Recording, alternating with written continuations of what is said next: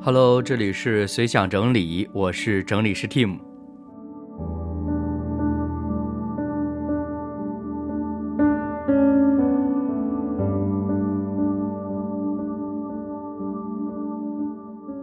我觉得其实还是蛮感恩的，就是当我想要去做一个这样子的，嗯，个人的一种碎片化整理梳理这样的一个播客内容的时候呢，也得到大家很多的支持和反馈。说到今天我们要聊的这个话题啊，其实是接续上一期，我们聊到呃《活着》这本小说里面有一个人物叫做老全。他说了一句话，叫“老子死也要活下去”。这句话其实一开始给我的冲击是很大的。那当然呢，我在录播课的时候，因为只是给自己写了一些大纲，然后又觉得说，哎，有些话题好像一展开就太松散了，或者说会不会扯远呢？然后就聊了一点点，就呃结束了。但是当我第一期节目播了之后呢，有一些朋友就给我一些特别中肯的建议，就说到好像嗯，听节目的时候呢，会觉得好像哎，你对这个文字是有感受的，你对这个情节、对这个人物是有你自己的想法的，但是呢，在播客的内容里面又没有更好的体现出来，所以我就想，索性第一期的主题就再做个续集吧。如果说要做一个续集的话，我觉得不单是停留在上一次我们谈到这个关于活着，或者说对生命的一种顽强的一种的态度，或者说那种生命力的那种展现。呃，其实最近这段时间呢，我不瞒大家说，是在读余华老师他呃系列的作品，所以我刚读完了《活着》之后，接着就读了《许三观卖血记》。然后呢，之后呢，就又读到兄弟，兄弟还没有看完，因为 也有些其他书在看。那么《许三观卖血记》这一本小说给我也是有很深的印象。为什么这么说呢？就是这是一个特别鲜活的人。当然，我不是说富贵不够鲜活哈，就是每个人都有他自己的特点。嗯，但其实真的说心里话，《许三观卖血记》这本书。我真的是看到了后半段的时候，我才突然发现哦，这本小说的主旨是在讲述一个人卖血的经历，这很有意思啊！我一开始完全沉浸在那个许三观他如何的去建立自己的家世，跟家人之间发生了什么样的关系，随着社会的变迁动荡，又出现了什么什么问题。但是，直到他的儿子，他的大儿子伊乐身患重病，需要大量的医药费的时候，他那种坚定的态度，说我要去卖血的那种态度，让我一下子就才反应过来，哦，原来这本小说主旨是这样子啊！就好像许三观说那句话，说就是把命卖掉了，我也要去卖血。那种复杂的情绪，反而让你觉得这是一个有血有肉的人。他不是好像我们理解的说，用一根线或者说一种性格、一种价值观就把一个人框住了。如果朋友你读过这本小说，知道这个故事梗概，你就应该知道许三观实际上对他的大儿子一乐是有很复杂的情绪的。但是到了书的这个地方，他竟然说，就是把命卖掉了，我也要去卖血。这就让我想到了，就是这样的一个人物形象啊。虽然它是一本小说，但其实许三观这个人，这样的人性是存在的。他在历史的长河中，他真的是活下来那个。我之所以是说他是活下来的那个呢，是因为他这样子的人性的这种的复杂性、矛盾性。包括有的时候，它的闪出的那种的光辉，是可以活下来的。其实让我感觉心酸的，还有这本小说里另外一句话，就是许三观说：“以后他的血没人要了，家里再有灾祸怎么办？”当时我看完之后，我就就我我有一种说不出来的，就是感觉，好像很多东西都憋在那里，你想表达，你也不知道怎么表达。就一方面，你能够感觉到，哦，一个父亲，他因为对这个家庭的担当，他愿意付上生命的代价。但同时，你又觉得说，在那样的一个环境里面，一个人的，嗯，无论是环境所造成的、经历所造成的那种愚昧，让自己所有的价值都寄托于身上流动的那个鲜红的液体的时候，你就会觉得是一种说不出来的心酸。所以，对于他来说，血就是金钱。但实际上，放在我们现在这个时代，放在任何一个人的身上，我们都可以轻松的说出来：金钱一定不等于生命，生命一定是高于金钱的。那只是在他们所处的那个特殊的环境之下，好像很多的时候是把金钱跟生命画了等号，又或者说是他们把职责看得比命更重。所以我就真的是。很有感触，特别是余华老师他所描绘的每一个的人物，特别的鲜活的立在那里的时候，嗯，我觉得这个也是读书的一个好处，就是虽然我们自己的生活，嗯，过得可能很单调，也许是很平淡的，没有任何的滋味的，嗯，当然，我觉得大部分人也不想过那种跌宕起伏的那种的，呃，生活。但是我们在书中，在每一个人物的身上，好像我们就可以直接的带入到他那个处境之下。我觉得有一种说法说的很好，就是当作家在写一个小说、写一个人物的时候，一开始也许他在塑造这个人物，但实际上到了后来，是这个人物在引导这个作家去完成他自己的作品。这个点其实让我能够感受到一种，就是说，当我们学习或者说尝试着把自己带入到那个角色、带入到那个环境下的时候，其实我们会对自己的人生有更多的思考。我就想到现在我们所处的这个环境啊，其实是挺割裂，也挺暴躁的一个环境啊。我指的，其实当然大多数是在网络上。嗯，好像前段时间我在一个微信群里，那这个群里面呢有一个年轻人，一个小伙子，那他呃常常在我们一起聊一些问题、一些话题的时候呢，表现出一种非常的这种锐利啊，很有锋芒啊，常常非常就是积极的要表达自己的观点。我觉得这个是很好的，甚至某种程度上我看到自己。过去好多年前的样子，但是我觉得一种好的状态，一种相对和谐的环境，不应该是我们惯性的这种的锋利。这种的锋利，就是一旦他人提出了跟你不同的观点和想法，或者是不同的角度的时候，我们真的是不要习惯性的就说：“哎呀，你这个不对，你如何如何。”从某种角度来说，其实是没有意义的，因为为什么呢？因为大多数情况下，我们在闲聊的时候，通常不会聊到什么治国方针，也不会聊到一些具体的措施，只是我们在发表自己的观点罢了。所以有很多的争论实际上是没有意义的，但是我却发现现在好像我们很喜欢享受其中，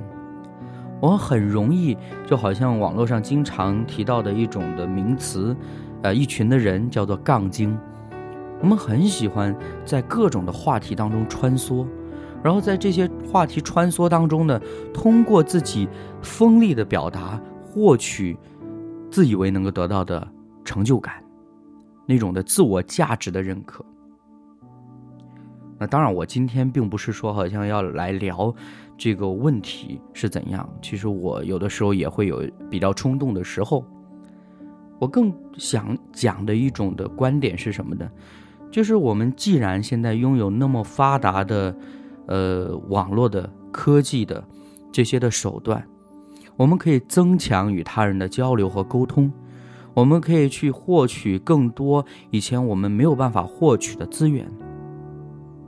那我们不应该是把整个的社会环境，整个我们所处的这个网络的环境变得更加的平和，更加的开放吗？为什么我们一定要从这个牛角尖钻到那个牛角尖呢？其实，就我自己读余华老师的书，自己的感受，包括看到书的一些的自序啊，然后前后的一些书评的时候，我我真的是有那种感觉，就是生活都不容易啊，每个人活着都不容易。但是我们活着，除了自己要去面对、去挑战生命当中那些难题之外，我们对别人会造成什么样的影响？我觉得这个也是整个社会构建的过程当中难以去忽视的问题。实际上，我们就看一看网络的环境，我们可以好好的想一想，我们在我们的环境当中，我们习惯的是播撒希望呢，还是去传播病毒呢？或者说，将那种负面的情绪，好像是说，尽可能的散播出去，让别人也能够感受到我们那种的愤慨，感受到我们那种的压抑呢？我想到前段时间也有朋友在说，其实自己是一个挺乐观的人，但是有的时候呢，就是不敢上网。一上网看到一些网友的论调，一些发表的言论，看着看着自己就 emo 了。就觉得 好像哎呀，人间不值得。我觉得这个真的是值得我们好好去想一想。我当然并不是说好像我们每一天就亢奋的不得了，然后就是那种的打鸡血，然后给自己好像啊天天告诉自己哦，我们要传播正能量。我觉得并不是这样子的。我觉得就像余华老师他所讲的一样，就是作为他作为一个作家，他更多想到的是我怎样将一种的。高尚一种的真善美，一种真理里面那种的美好去传递出来，因为那种苦、那种的艰难、那种的压抑，其实我们生活当中是真的是随处可见，就好像垃圾一样。但是我们没有必要天天把垃圾都整理出来，把它堆成一个垃圾山，然后去展示给很多的人看。你看，我有一个垃圾山，对吧？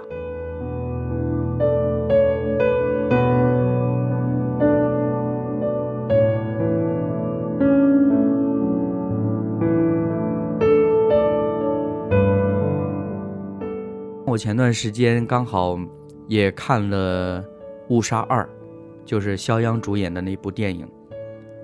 嗯，整个电影来说，确实故事情节还是有点老套哈。然后这个思路啊等等这些呢，也跟《误杀一》好像没有什么，好像那种真切的关系。而且呢，从剧情啊呃等等上面，好像很多网友也评价哈，没有办法跟《误杀一》去匹配。但是，我在里面真的是看到有一些的台词很让我感动，比如说，肖央这个角色林日朗，他被警察射杀之后呢，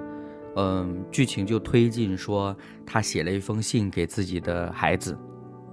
那么信当中有这样的一句话，他说：“每个人都会死的，死并不可怕，可怕的是没有尝试过为自己的生命而奋斗。”为什么我突然又聊到这个地方？我刚刚讲了，就是说，我们的环境可能会不经意间，甚至你根本不需要去找，你就可以找到很多负面的想法，很多负面的情绪。这些负面的情绪代表着什么呢？每个人可能有不同的表达的立场，但是我真的觉得说，单纯作为我一个个体来说。我有没有真正意义上尝试过为着自己去努力，去为自己的生命去奋斗呢？前段时间我看到一个词或者一句话很有意思，就是说，当有人觉得自己好像总是减肥也减不下来的时候呢，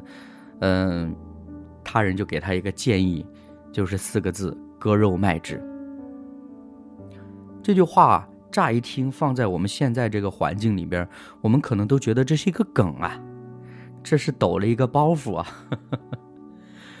以前我就记得，我常常就觉得说，哎呀，自己身上好像这个累赘太多了，哎呀，这个有点胖了，怎么办呢？哎呀，干脆卖掉吧，就割掉卖掉吧。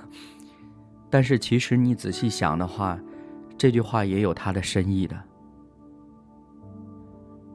为什么叫割肉卖脂？因为会疼啊。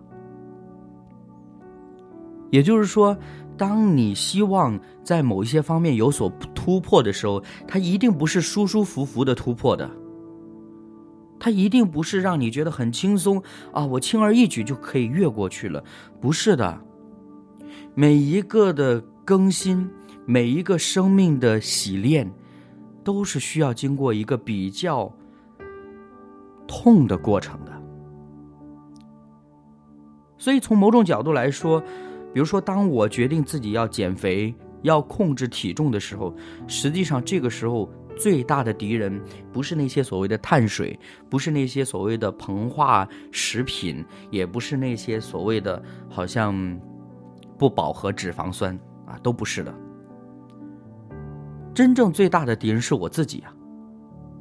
因为过去我之所以积累成现在这样子，是因为我选择放纵自己啊，应该要去运动的时候没有去运动。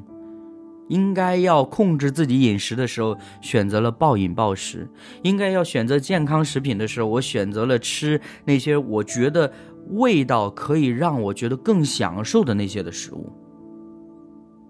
所以，其实这个过程是我自己曾经一度造成的。当然，我讲的是我自己的例子，因为我也知道有一些的朋友可能是因为其他特别的原因，比如说服药，然后激素造成的。但是我看到很多这样的朋友，其实反而给我很多的动力，因为即便他们面对的是一种，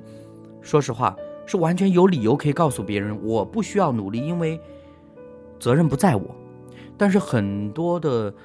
这种特殊情况的朋友，反而是一种很积极的、很努力的想要去调整自己的状态的。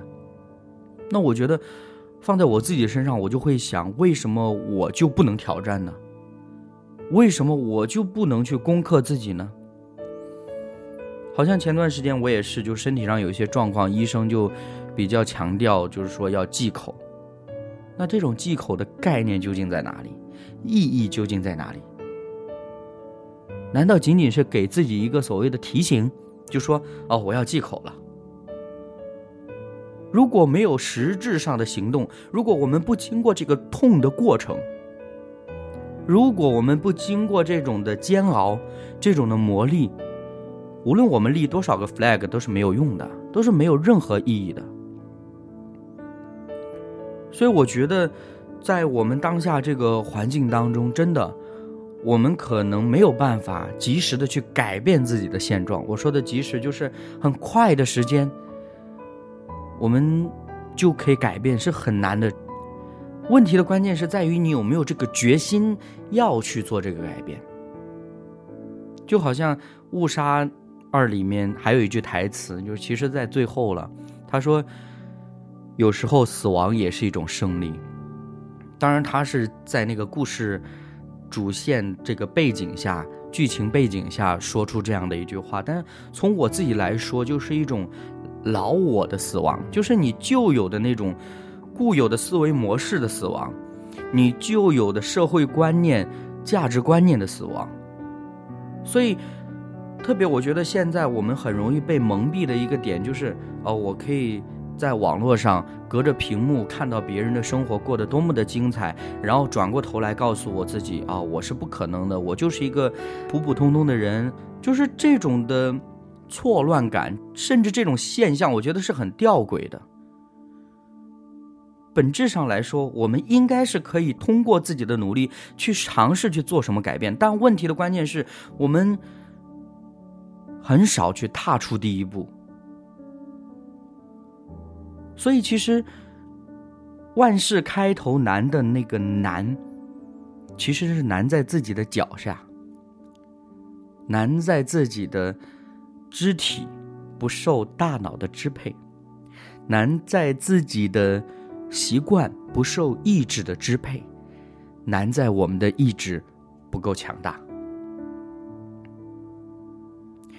所以，好像今天这一期是说用同样的主题，说老子死也要活下去。嗯，既然是续集，我觉得可以有一些的变化，也可以说老子死也要活得好啊，对吧？好像我们面对生死的时候，我们都可以说出一些完全不负责任的话。但实际上，如果我们真的正视生命和死亡这两个词的时候，你就会发现这两个词其实是沉重且庄严的。而在这种的庄严之下，它一定不是只化成一种的包袱，化成一个梗，让我们哈哈一笑就完事儿了。而是他真的该给我们对自己的现状有一些的提醒，甚至在某种程度上有一些的指引。我觉得真的是对照我现在最近这段时间的状况是很有帮助的，很有帮助的。我自己也特别感恩，就是包括我开始想要做这样的一个播客，然后呢。大家都会给我一些其他的建议，包括节目名字的建议啊，logo 的建议呀，包括思路的建议、内容的建议等等。我觉得我自己特别感恩。那另外一层的感恩是真的做了这个播客之后，我就发现我有更多的机会可以好好的梳理自己脑子里面一些的想法。而这种的梳理过程，我甚至觉得有的时候就像照镜子。这种照镜子的概念就是说。原来我以为我懂得什么，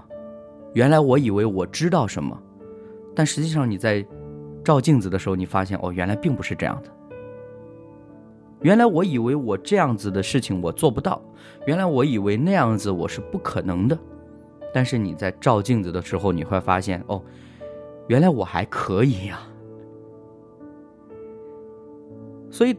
其实这个东西是一个，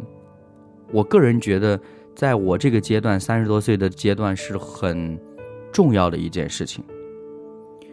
我们以前常常说，哦，一个人呢，到了三十岁就三十而立了。立什么这个东西呢？是自古以来我们都一直在去探索、一直在讨论的。那不管立什么了，但是我觉得，你好歹知道你现在在做什么。你好歹得知道，你做的事情有什么样的意义，你为什么要去做，或者说你为什么要过这样的生活？我想要去改变生活的时候，我也要告诉自己为什么我要改变这个生活。我想要活得好的时候，我也要告诉自己为什么要活得这么好，为什么要活成那个样子，甚至最后就问自己为什么要活着。所以我觉得这个。就可能会让我们有一些其他的一种的思路的延展。当我们面对一些职业规划上的变化啊，包括可能一些年轻的朋友在学业上的一些的挑战，然后比如说我们的婚恋关系，然后跟家人的关系，跟其他人的这种人际关系的张力，其实我们多一些的思考，真的会有助于我们去。更好的面对我们当下的每时每刻，而这种当下的每时每刻，对我们来讲是非常重要的，因为它过去了就不再回来了。当然，我觉得最重要的是我们有一个将来的那种的盼望，那种的指望，因为有很多人说你只看着脚下的路，就很容易这个看不清前面的路啊，你可能就撞到了，你可能就怎样了。所以，一方面我们是认真的对待我们脚下正在走的每一步；另外一方面，我们也带着一种盼望的心去看明天，去看未来。而这种的盼望，并不只是说，嗯，那种所谓的乐观的说：“哎呀，明天会更好。”其实 这也让我想到罗翔老师曾经在他的这个分享当中也说：“所谓的明天会更好，它其实是一种，呃，虚假的一种的 表述，啊。”不是明天会更好，我自己的理解，不是因为明天会更好，我才努力，而是因为我想明天会更好，而这种更好是我自己面对环境、面对世界、面对他人那种的态度、价值观念上的上升，我想这样的一种的价值观念，这样的一种思维模式，反而会更有价值。在我们面对一些未知的、突如其来的一些的危机的时候，我们也可能会做出更好的一种的判断和反应。好了，今天的节目也到这里差不多了，感谢朋友你来听 Tim 的碎碎念，啰里吧嗦说了一大堆，嗯，当然我觉得有一些话题真的是值得多一些的思考。那不知道今天我聊到的一些内容，朋友你会有什么样的感触哈？也欢迎你可以来跟我继续的交流。哦，对了。我最近比较感恩的另外一件事情，就是我竟然有朋友把自己的生活随想 投稿给我了。嗯，有可能下一期的时候我会把他的投稿内容分享给大家，因为他说自己录音比较麻烦，所以他把文字档发给我，然后呢，我就会把它录成音，然后就呃在节目当中跟大家分享我这位朋友他自己的一些生活里面碎片化的一些随想，我觉得特别好。而且对于我来讲，这也是一种鼓励啊，就让我这个随想整理师更加坐实了这个职分了。所以就是朋友，你如果也有一些随想、一些想要表达的东西，也欢迎你可以跟我来分享啊。当然，我觉得最好的是用你自己的声音，你可以用手机找一个安静的地方，把你想要表达的东西录出来，然后呢，就可以呃跟我联系。然后呢，发给我之后呢，我就可以把它，呃，push 出来，就在节目当中跟大家来分享。我觉得这是一个很好的过程。嗯，好了，今天的节目到这里了。如果朋友你喜欢我的节目的话呢，可以选择一个你方便的平台订阅，呃，也可以在节目的下方给我留言，跟我互动和交流。好了，感谢朋友您收听今天的随想整理，我是 Tim，下次节目时间再会喽。